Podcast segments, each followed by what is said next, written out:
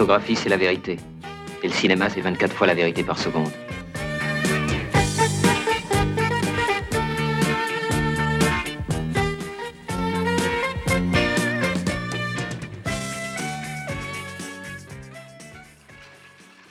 Liebe Zuhörerinnen und liebe Zuhörer, herzlich willkommen zu 24 Wahrheiten, dem Podcast auf zweiteproduktion.de. Mein Name ist Lukas Kurstedt und heute bei mir ist Wolfgang M. Schmidt von der Filmanalyse. Schön, dass du da bist. Hallo, freut mich.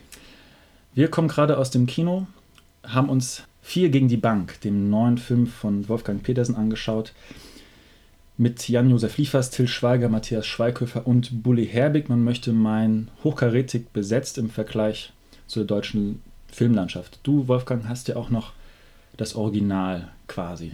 1976, also 40 Jahre früher, auch ebenfalls angeschaut. Ich zum Teil so gut ich konnte. Du hast Gibt es nicht ganz ausgehalten. Ich habe es nicht ganz ausgehalten. Ja, okay. Nennen wir es beim Namen. Ja. Nicht ganz ausgehalten. Diesen Film habe ich ganz ausgehalten. Aber gibt es einen Bruch zwischen diesem Film von 76 und jetzt von 16? Oder unterscheidet er sich überhaupt nicht? Oder sind die eigentlich gleich? Nee, gleich sind sie auf keinen Fall und man muss sagen, dass der von 76 wirklich nicht gut ist. Es ist ein Fernsehfilm und äh, ganz zu Recht hast du auch gesagt, man war, hat es kaum ausgehalten. Man wird aber, wenn man jetzt diesen Film gesehen hat, dann doch demütig gegenüber dem ersten und sagt, das ist doch eigentlich gar nicht so schlecht. Das liegt auch daran, dass die Schauspieler erstmal besser sind. Ähm, da spielen äh, Otto Sander mit, ja. Ingrid van Bergen, Harald Leibniz, also auch Schauspieler, die sprechen können. Das ist ja etwas, was den heutigen Schauspielern äh, abhandengekommen ist. Das kann man hier auch wieder merken. Aber vor allem hat sich ja auch die Geschichte entscheidend verändert. Also es sind zwar wieder vier, die gegen die Bank äh, agieren, also die einen äh, Banküberfall machen, aber es ist anders. In der 76er äh, ist es so, dass wir es mit ähm, Mittelständlern zu tun haben. Zwar ist einer Schauspieler oder so, aber es sind alle aus dem Mittelstand. Sie haben ihre äh, ja, schönen Häuser mit einem Pool davor und es gibt aber eine wirtschaftliche Rezession. Sie können sich nicht mehr irgendwie über Wasser halten und dann planen sie zusammen eine Bank zu überfallen, eine Filiale, die weit draußen ist, weg vom Schuss, sodass es äh, ganz einfach ist, diese Bank auszurauben und das gelingt ihnen ja dann auch. Hier ist es was anderes. Hier haben wir es erstmal mit drei Figuren zu tun, die Geld angelegt haben bei der Bank, dann aber äh, äh, abgezockt worden, insofern betrogen. betrogen worden. Sie haben, was heißt betrogen? Ich meine, sie haben etwas investiert, was sich dann letztlich in Luft aufgelöst hat. Das ist so eine ähm, ja, späte Reminiszenz jetzt an die letzte Finanzkrise, kann man sagen. Und jetzt wollen sie Rache und in, es sind dann anfangs drei und der vierte ist dann ein Banker, den sie noch hinzunehmen. Und das ist schon eine ganz andere Sache, weil es hier auch gegen die Banken geht die und dass die Banken mhm. abzocken und so weiter. Das ist überhaupt nicht das Thema des 70er-Jahre-Films. Aber wenn du sagst, dass man quasi jetzt in der Rückschau nostalgische, positive Gefühle gegen einen Fernsehfilm hegt, der an sich grauenhaft ist. Wie schlimm muss dann der neue Film sein oder erübrigt sich die Frage, weil das Niveau der deutschen Komödie in den letzten Jahren sowieso nicht auf Besserung ja, zu hoffen war, dass man darauf nicht hoffen konnte. Also wie schlimm ist dann das jetzige ja, ich bin immer wieder überrascht, dass es immer noch neue Tiefpunkte gibt. Und für mich ist das hier nochmal einer, zu dem ja Wolfgang Petersen jetzt kein ganz unerfahrener Regisseur ist. Und er, man könnte ja sagen, er hat sich weiterentwickelt seit den 70er Jahren. Er hat ja auch sehr gutes Unterhaltungskino gemacht. Und wenn man sich das doch ansieht, wir haben es ja jetzt gerade eben getan, dann äh, traut man doch eigentlich seinen Augen nicht. Was ist da passiert? Wie kann überhaupt ein Film so dämlich erzählt sein, so schlechte Pointen beziehungsweise gar keine haben? Äh, wie geht das alles zusammen? Oder wie ging es dir? Also du musst doch auch äh, eigentlich als äh, Filmwissenschaftler sagen, so viel Klischee war selten. Ich würde nicht behaupten, dass wir bei Wolfgang Petersen eine besondere Handschrift erkennen, wo wir sagen können, hier und da befinden sich äh, Wolfgang Petersen-Filme, aber es ist eklatant, wie, wie steril dieser Film ist, so dass wir überhaupt nicht erkennen können oder ausmachen können, ja, das könnte ein Wolfgang Petersen-Film sein. Dieser Film ist x-beliebig. Also welcher Regisseur dahinter steckt, ist eigentlich egal, weil man immer wieder den Eindruck hat, dass dieser Film vor allem Fördergelder besitzt, um sie dann für sehr elaborierte, sehr teure Einstellungen, vor allem Kamerafahrten. Also der Film besitzt unglaublich viele sinnlose, aber hübsch anzusehende Kamerafahrten, die irgendwie äh, von etwas ablenken sollen. Ich bin ja froh, dass der Film keinen Soundtrack verkauft, weil normalerweise ja bei Till Schweiger-Filmen gerne mal alle 30 Minuten ein Popsong reinplärt, der uns vollkommen ja, niedermacht, gedanklich. Das hat der Film nicht. Aber dennoch ist der wahnsinnig glatt. Und da gibt es auch gar keine Berührungspunkte mehr. Der Film ist so, so dementsprechend auch kalt und was seine Pointen angeht und was die Witzchen angeht, es erfüllt alle Erwartungen und das ist nicht einfach so dahingesagt. Man, man hat sich dafür ausgetauscht, was man gewissermaßen erwartet und man hat eine Art Checkliste und man kann Witze prophezeien und man muss dafür kein Prophet sein. Also diese Witze sind so ausgekaut. Im Kino sind ja sogar äh, Menschen gegangen, wo wir uns dann die Frage gestellt haben, aus welchen Beweggründen gehen sie, weil jetzt vielleicht ein paar sexuelle Anspielungen drin waren oder weil wirklich auch selbst die Qualität dem eigentlichen Zielpublikum, und dazu rechne ich uns jetzt ja nicht, weil wir eigentlich den Film als Kritiker uns anschauen, auch nicht gerecht wird. Also was passiert, wenn der Film selbst auch kein Publikum mehr findet, beziehungsweise die Witze nicht mehr den Abnehmer finden, weil so überschwänglich war das Kinopublikum heute nicht und es war schließlich der zweite Weihnachtsfeiertag. Nee, also es war Publikum, nicht. Es war ganz frisch drin. Es war äh, recht gut besucht oder sehr gut besucht ja. sogar, aber äh, die Reaktionen waren doch eher verhalten und man wundert sich dann, dass hin und wieder doch noch gelacht wird, weil ja. dazu wirklich gar kein Anlass gegeben wird. Und ich glaube, dass sich das tatsächlich totläuft. Und wenn man das mal sich anschaut, wie diese Schauspieler hier auch besetzt werden, also Till Schweiger, auch, aber auch Matthias Schweighöfer und Jan-Josef Liefers, die tun sich ja alle keinen Gefallen in diesen Rollen. Äh, da kann ja niemand brillieren, da kann ja niemand irgendetwas zeigen. Ein bisschen was können sie ja vielleicht äh, doch, aber äh, Till Schweiger darf wirklich nur eine Rolle spielen, die noch unter dem ist, was er in Manta Manta abgegeben hat. Und ich kann das gar nicht verstehen, dass man so lieblos damit umgeht und dass man nicht mit ein paar guten Gagschreibern zumindest die ein oder andere Pointe hätte da rausholen können. Und der Film schwingt sich ja auch so auf zu so einer unglaublich großen Kritik erst einmal, also die Banken. Und das wird ja mal alles mal kurz angesprochen. Und, ja. und dann, dann verpufft das aber total und geht dann auch in eine eindimensionale Bankenkritik, äh, dass man also wirklich jeden Zocker nur beglückwünschen kann, der solche Idioten äh, ordentlich übers Ohr haut.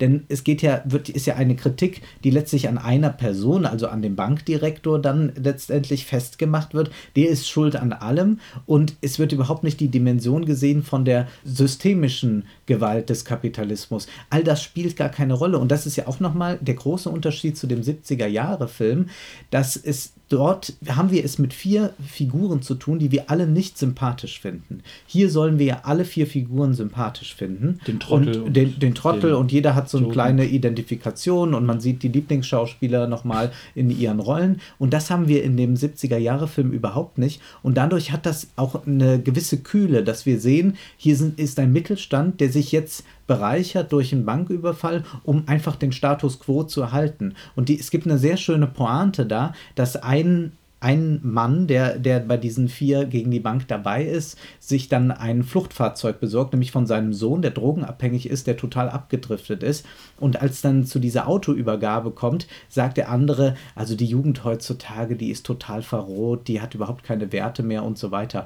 Und da legt der Film sozusagen bloß, dass gerade dieser Mittelstand überhaupt keine Werte mehr hat und dass er sogar bereit ist, für den Status quo einfach mal eine Bank auszurauben. Und das ist etwas, doch noch eine leise Form der Kritik und da weht natürlich auch der Geist der 70er Jahre durch, die hier in diesem neuen Film vollkommen abhanden gekommen ist. Der, der Film ist auch, wenn überhaupt nur noch zynisch. Ich finde es bemerkenswert, dass wir zwei, ja, Obdachlose gezeigt bekommen, die anscheinend mit der Figur von Till Schweiger bekannt, vertraut sind und die werden eingeführt und wie es natürlich in solchen Filmen ist, jeder, der eingeführt wird, jeder, der irgendwo eine Rolle spielt, der muss auch für die weitere Handlung wichtig sein und so ist es dann logisch, dass am Ende diese beiden Herren, die wirklich wortwörtlich sagen, im Knast ist es besser als draußen, am Ende sich opfern für die Bande, um wieder in den Knast zu kommen. Also welche Botschaft steckt dahinter? Außer dass es quasi ein, eine Art ähm, Lösung für den Plot ist, heißt es nicht dementsprechend, dass man lieber im Knast sitzt als draußen in unserer Gesellschaft. Und das wäre eigentlich das Subversivste, wenn es nicht einfach nur so ein lächerliches kleines ja, Gipfelchen in der Handlung wäre, um den Konflikt zu lösen. Und der Film an sich erzählt ja keine Geschichte. Weil man geht ja nicht in den Film herein, um irgendwelche Konflikte und unerwartete Wendungen zu erleben, sondern alles passt am Ende in ein Rad hinein, was überhaupt keinen Antrieb hat. Das ist so geschichtslos, dieser Film, und so konfliktlos er gleitet einem ja davon. Und das Einzige, worauf man jetzt noch pochen könnte, wäre, oder hoffen könnte, nicht pochen, hoffen könnte, wären erstens gute Gags und zweitens irgendwelche Figuren, mit denen man das machen könnte. Und davon ist der Film ja meilenweit entfernt. Und so bleibt ja nichts mehr. Und ich glaube, das hat das Publikum gewissermaßen auch gespürt. Man geht ja dann am Ende auch mit gar keinem Gefühl mehr heraus, weil er endet ja genau so, wie man es davor sich erwartet. Da, da gibt es ja keine Sprünge, da kann man nichts erwarten. Aber dass er das auch noch unterbietet, indem er uns bessere Gags oder eine bessere Komödie verweigert, das ist dann wirklich am Abgrund der Qualität. Und erstaunlich ist auch da nochmal der 70er Jahre Film, dass wir durchaus ambivalente Figuren haben. Natürlich sind die auch irgendwie am Reißbrett entworfen. Das ist kein guter Film, auch handwerklich ist da viel auszusetzen. Aber es gibt zum Beispiel die eine Figur, der, ähm, dieser Mittelständler, der ist Modemacher. Ja. Und äh, der, das ist aber so eine Rolle, der ist verheiratet zwar, aber der hat ganz äh, klar äh, schwule Attribute und hat auch so einen äh, Assistenten, mit dem er da äh, sehr, sehr enge ist. Also das wird aber auch nicht ausagiert, was da eigentlich los ist. Das wird nur mal so angetippt. Dann sieht man auch diese Ehefrauen, die haben auch alle Ehefrauen, wie die so ihren Tag verleben, was die so machen auf dem Golfplatz äh, rumrennen oder äh, kochen und saufen und so weiter. Also was, was äh, eben dann äh, diesen Frauen eigentlich nur äh, zukommt in äh, einer solchen Gesellschaft. Und all diese ja, Dinge, die ein bisschen was von einer Milieustudie haben, um die sich dann Wolfgang Petersen im frühen Film noch äh, bemüht. Das ist ja hier einfach in einem Rahmen, in einem fast zeitlosen Rahmen. Man weiß eigentlich gar nicht, wann soll dieser Film spielen. Also auch diese ganze Ermittlung, wie sie abläuft dort, das ist ja derart stümperhaft. Da ist ja jeder Edgar Wallace-Film dem Haus hoch überlegen. Ich glaube auch, der Film ist eigentlich nur noch ein, ein Comicstrip. Also mhm. die Überzeichnung ja. der Figuren äh, ist so fortgeschritten, dass da ja nichts mehr übrig bleibt. Da ist noch nicht mal ein, ein Archetypus zu erkennen, weil er nur noch mit, mit, mit Klischees so grob schlechtig hantiert wird, dass er am Ende wirklich ein Gag, der, den man wahrscheinlich noch nicht mal bei Donald Duck finden würde, dem anderen folgt. Also wir haben den Slapstick-Moment, wir haben den Fäkalhumor und das alles reizt sich so aneinander und es plätschert so vor sich hin und man kann den Film nicht anders als, als einen harmlosen Comic eigentlich wahrnehmen, eine, eine Folge von ja, seltsamen qualitativ losen Bildern, die. Der, also man ist ja nur noch entsetzt. Man, man, man schmunzelt vielleicht höchstens, im, besten Fall, ich habe ab und zu geschmunzelt, aber da bleibt ja nicht mehr viel übrig und von der Handlung ganz zu schweigen. Ich weiß nicht, wo man da ansetzen könnte. Man bleibt so ein bisschen Nein, sprachlos. Ich, ich, er, er, er, er, läuft an einem vorbei und man ja. vergisst ihn beim Rausgehen und bei dem äh, frühen Teil bleibt wenigstens noch so ein ungutes Gefühl, dass sozusagen der Hauptwiderspruch des Kapitalismus bestehen bleibt. Dass also gezeigt wird, dort gehen ja auch Verbrecher in den Knast, aber eben welche, die auch äh, in die Bank einsteigen wollten, die es aber nicht geschafft ja. haben. Und dann gehen eben die in den Knast. Und der Mittelstand hat sich gerettet und feiert schon wieder eine Party. Also das ist äh, eigentlich das Subversive, dass man das genauso lässt, dass es eben weiterläuft. Und das Ganze geht weiter und man verbrüdert sich am Ende nämlich mit der der Bank. Also sozusagen, dass der, der, der Mittelstand verbrüdert sich eben mit dem Kapital nochmal ganz eindeutig. Und hier hat das ja immer, soll das am Ende noch was von rebellischem Geist haben, der ja überhaupt nicht vorhanden ist. Und es gibt da äh, auch diese, so einen wunderbaren Satz dann in dem, in dem alten Film, dass es keine größere Schande gibt, als kein Geld zu haben. Alles andere, ja, eine Bank überfallen, äh, skrupellos sein, alles gut und schön, aber kein Geld zu haben, das ist wirklich das Allerschlimmste. Und diese soziale Kälte, die spürt man in dem alten Film und dieser Film hätte sich ja jetzt angeboten, ja. über eine schnöde Bankenkritik hinauszugehen. Ich meine, wir hatten ja tolle Beispiele, denken wir nur an, an äh, Cosmopolis, Big Short und so weiter. Ich erwarte ja gar nicht sowas dann, aber wenigstens ein bisschen äh, Intelligenz könnte ja sein. Das ist ja selbst in, einem, in irgendeinem Tatort oder einem Fernsehfilm gibt man sich etwas mehr Mühe und man versucht hier aber wirklich sich abzudichten gegen jede Form von äh, Kritik und wie du sagst, das ist ein Film ohne, ohne Reibung, ohne irgendetwas. Also der einfach so glatt durch durchläuft. Und genauso glatt sind ja auch diese äh, äh, fürchterlichen Schauspieler, die man da sieht. Also man, man, kann, man kann sie und ich will sie auch eigentlich gar nicht mehr sehen. Und mir ist es ein, ein Rätsel. Das Einzige ist natürlich der, der Trost äh, der, der Filmgeschichte wird sein, dass natürlich von diesen Leuten, die da mitspielen, nichts, nichts bleiben wird. Das ist, glaube ich, auch die Eigenschaft des Comics, um das nochmal aufzugreifen, mhm. die Reibungslosigkeit. Die Figuren und die Geschichte ist so weltlos und so kontextlos, gestaltet. Sie, es bietet sich ihr eigentlich an, genau das Gegenteil zu sein. Aber was bleibt am Ende von der Geschichte übrig? Dass wir gewissermaßen Robin Hood Akteure haben, die aber den Robin Hood-Aspekt ja schon längst verfehlt haben, sondern noch sagen, da gibt es irgendwo eine Bank, die ist auch ganz böse am Machen, lass uns die jetzt auch überfallen, die haben es quasi moralisch verdient und wir verbrüdern uns diesmal nicht mehr mit dem, mit dem, äh, mit dem Kapital, sondern wir verbrüdern uns mit der polizeilichen Behörde, mit der, mit der Ordnungsmacht, die am Ende ja auch noch mit einer Art Tinder-App geködert wird und deren Konflikte auch nicht aufgelöst werden, weil das auch keine Rolle mehr spielt. Wir müssen ja den Film nach gewissermaßen 90 Minuten enden. Also haben wir keine Zeit noch eigentlich für die vielen Widersprüche, die man sich jetzt hier ja, geben könnte. Aber das ist ja profan. Den Film in seinen Widersprüchen zu untersuchen, das ist aber Macht das keinen Sinn, aber das bleibt ja am Ende noch übrig. Was eigentlich. du ansprichst jetzt mit der, mit der Polizei, also diese Verbrüderung, die, also Matthias Schweighöfer, also Ermittlerin ist Matthias Schweighöfer äh, datet dann die Ermittlerin und äh, flirtet mit ihr und dann äh, entsteht da auch so eine kleine Liebesgeschichte. Das ist eigentlich interessant, dass wir hier ähm, dieses äh, scheinbare Rebellentum haben, das sich dann eben mit der äh, Polizeimacht verbindet. Und das ist auch etwas. Kontraproduktiv. ja, das ist eigentlich. nicht. Ich glaube, das ist tatsächlich so eine Entwicklung, die wir haben, ähm, dass die, die, die neue Politik ist eben die einfach nur noch, die die Polizei ausübt und, das, und deswegen ist der Film an sich auch vollkommen unpolitisch, weil nur noch die Polizei im Vordergrund äh, steht. Und äh, das konnte man in den 70ern gar nicht machen. Durch RAF und so war man gezwungen, diesen Kontext in gewisser Weise wenigstens mal aufzurufen und hin und wieder zu erwähnen. Das äh, fehlt hier total. Und man sieht eigentlich, wann verbrüdert man sich mit der Poli Polizei eigentlich nur, wenn man Ordnung, Ordnung, Ordnung will. Und das ist eigentlich vielleicht die, die Essenz all dieser fürchterlichen deutschen Komödien, dass sie nur auf eines aus, nämlich auf Ordnung, auf nichts anderes. Es gibt keinerlei Subversion, es muss immer Ordnung herrschen und dazu ist einem jedes Mittel recht. Und äh, ordentliche Filme sind nun wirklich die langweiligsten, die man sich vorstellen kann. Oder aber die Staatsmacht, die jetzt quasi nicht nur für Ordnung sorgt, sondern auch für Gerechtigkeit. Also ich kann mir sehr gut vorstellen, dass wenn dieser Film dazu tendieren würde, bei einem Erfolg einen Ableger zu produzieren und diese Figuren lassen am Ende quasi anklingen, hey, es könnte im nächsten Teil einen neuen äh, Coup geben, dass dann auch die Ordnungsmacht in der F Figur dieser neuen Matthias Schweighöfer-Freundin auch dieses Spiel mitmacht. Also die Verbrüderung führt dazu, dass auf einmal auch die Polizei für Gerechtigkeit sorgt, weil das übergeordnete Ziel dieser Gruppe scheint ja nicht anscheinend der finanzielle Vorteil zu sein, sondern erstens die Gerechtigkeit quasi auch die Revanche, die Fairness. Und jetzt gehen wir weiter, jetzt schwingen wir uns hoch zu denjenigen, die die nächsten moralisch verwerflichen Banken ausnehmen werden, weil die haben es ja verdient. Also ich weiß nicht, wo die, wo äh, linke Rebellion und Revolution in unserem Land hin ist, aber wenn sie sich auf einmal in den Figuren manifestiert, die von Schauspielern gespielt wird, die eindeutig nicht zu diesem Klientel gehören, sondern eigentlich neoliberale, ja, Hanseln. Hanseln, Hanseln sind, mehr oder weniger nur Hanseln.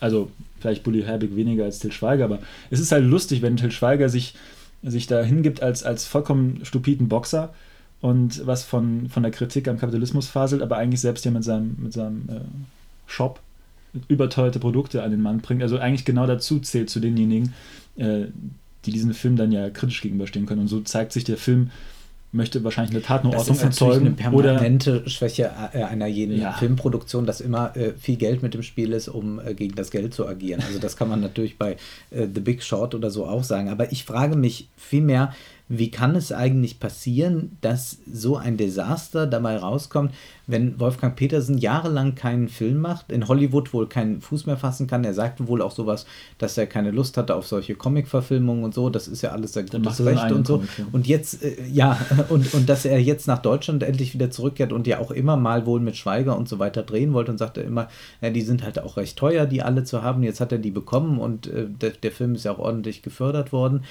warum man dann, äh, wenn man doch eine gewisse Karriere gemacht hat, wie man überhaupt dazu kommen kann, also ich kann mir da keinen Reim drauf machen, dann so ein schlechtes Produkt, was anderes ist es ja nicht, abzuliefern. Es muss doch irgendeinen äh, tieferen Grund geben. Also man kann doch nicht so äh, alle ähm, Kriterien für einen guten Film verloren haben, um so etwas dann zu produzieren. Ich, mir ist es unerklärlich. Wie, wie, wie kann das sein? Höchstens der Kontext der Vermarktung und der Massenkompatibilität. Also, dass wir in der Tat hoffen, damit noch ein Publikum zu erreichen. Dass das Publikum im besten Fall jetzt nicht zwingend über viele Trailer daran gelockt wird. Es gibt auch nur, glaube ich, einen großen Trailer dazu, sondern vor allem über die Namen und über die Hoffnung, dass das noch zieht. Und ich glaube, dass das diesmal so nicht aufgehen wird, weil das Publikum in irgendeiner Weise kommuniziert und äh, fernbleiben wird, sobald die erste Welle äh, ja, hinter uns liegt. Es kann eigentlich nur der Grund sein, dass man immer noch den Glauben hat, mit so einem liebevoll benannt, seichten Humor, liebevoll, seichter Humor, irgendetwas erreichen kann, dass wir irgendwie eine, eine Masse noch erreichen können. Aber beim besten Willen, das unterbietet sich ja selbst. Und mhm. anscheinend hat man jeglichen Anspruch oder jegliches Anspruchdenken nicht nur bei sich selbst, sondern vielmehr beim Publikum verloren oder verloren, glaubt es zu verloren haben. Ähm, während aber das Publikum ja sich eigentlich mehr mit Serien beschäftigt und dort ja die angeblich komplexen Stoffe und, und Tiefen und sonstige Sachen entdeckt hat, die müssen das doch eigentlich auch im Film erwarten. Oder spricht der Film wirklich noch eine Zielgruppe an, die selbst von, von Netflix und von sonstigen Streaming-Diensten nie etwas gehört hat und wirklich nur mit der Großfamilie ins Kino geht? Aber das kann auch keine große Zielgruppe mehr in unserer pluralistischen Gesellschaft ich sein. Ich weiß es nicht. Also ich glaube, es gibt schon noch viele, die, jetzt äh, nicht auf diesem Serien äh, mit Sicherheit. Sind die werden doch diesen Film und, nicht gucken. Äh, die vor allem mit, mit äh, gute Zeiten, schlechte Zeiten und so weiter sozialisiert sind. Und für ja. die ist dann äh, äh Jan-Josef Liefers schon äh, der Gipfel der deutschen Schauspielkunst. Ich glaube, dass das für die tatsächlich noch so ist und das ist dann das Besondere, dass man dann mal gemeinsam mit der Familie ins Kino geht. Ich glaube aber auch, dass man nicht nur darauf bauen kann, also darauf kann man eigentlich nicht, nicht mehr länger einen Erfolg ausmachen. Und ich denke, das eigentliche Problem ist auch, dass es sich einfach totgelaufen hat diese Gesichter hat man jetzt zu oft gesehen, die sind jetzt überdeterminiert insofern, dass man nur noch Matthias Schweighöfer sieht und nicht mehr irgendeine Rolle, die er spielt. Und auch äh, Till Schweiger, sie äh, agieren ja auch alle äh, wie, wie in einer Werbung von sich selbst oder so. Es ist ja gar, gar nicht mehr in irgendeiner Weise ein Spiel, was sie da machen. Äh, hin und wieder lässt man dann das eine oder andere typische weg. Also sonst sehen wir Schweighöfer nackt. Ja. Äh, Till Schweiger zeigt den Hintern. Hintern, den er ja mit einem speziellen Öl pflegt und Jan-Josef Liefers Alters trinkt in der Regel Rotwein. Das haben wir jetzt hier ausnahmsweise, Gott sei Dank möchte man hinzufügen, mal nicht. Aber sonst muss man sagen, sind das ja eigentlich nur noch die, die Abziehbilder ihrer selbst. Und man kann nur hoffen, also das ist ja auch eine, eine Form der, der, der äh, der Implosion, also dass, dass, das eigentlich implodiert, dass sie sich so lange totlaufen, bis sie irgendwann verbrannt sind und auf der Leinwand nicht mehr vorkommen. Das ist ja meine große Hoffnung. Das ist so wie wenn man so ein One-Hit-Wonder lange genug spielt, irgendwann läuft man weg und kann es nicht mehr hören und dann hat dieser Mensch auch äh, nur noch äh, in Bierzelten seine Auftritte. Und ich hoffe mal, dass äh, diese Komödie einen weiteren, ein weiterer Endpunkt ist in den äh, Karrieren äh, der, der vier genannten und es haben, sie haben ja auch schon einiges davor getan. Also Schweiger hat ja einige Flops in diesem Jahr hingelegt und auch Schweighöfer war schon mal erfolgreicher. Ich glaube, wenn das noch so ein bisschen weitergeht, ich hoffe noch auf drei, vier schlechte Filme, dass dann endgültig Schluss ist und dann, dass mal irgendeine neue Schauspielgarde kommt und vielleicht auch mal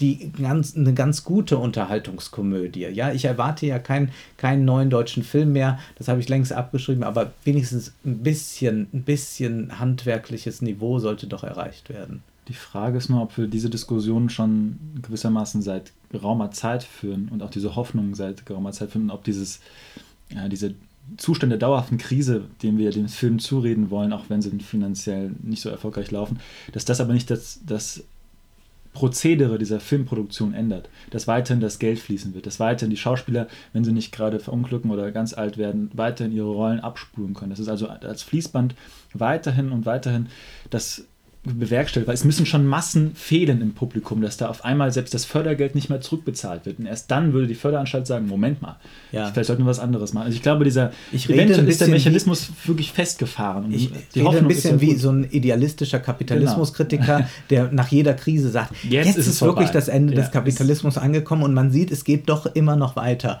Tja. Und das kann natürlich sein, dass es doch noch viel länger weitergeht, als man gedacht hat. Und ähm, ja, das wäre zu befürchten. Ich kann aber so also ich glaube nicht, dass von diesem Punkt aus noch in irgendeiner Weise über das Mittel einer Reform noch etwas zu verbessern ist. Ich glaube nicht, dass da man sagt, naja, wenn man das und das dazu nimmt und vielleicht mal den so und so besetzt, dann könnte es besser werden. Also zu reformieren ist das System äh, deutsche Filmkomödie, aber auch äh, sozusagen übertragen das kapitalistische System nicht mehr.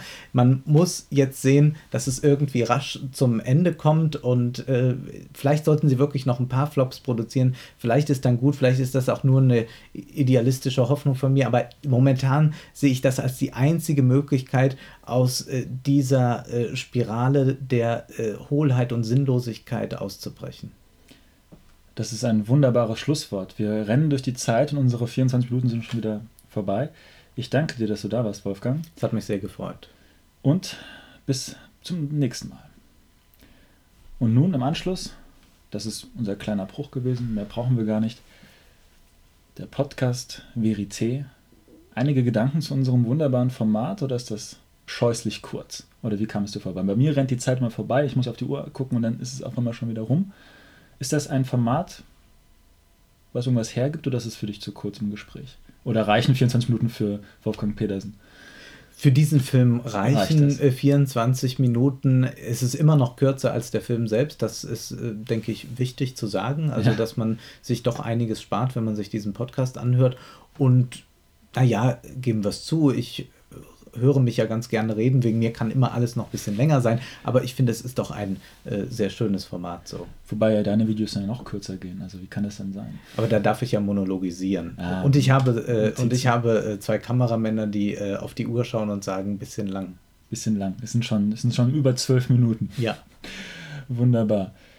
Dann an dieser Stelle noch schöne Feiertage an alle Zuhörer und, weil man sich nicht mehr hört, einen guten Rutsch ins neue Jahr. Bis dann.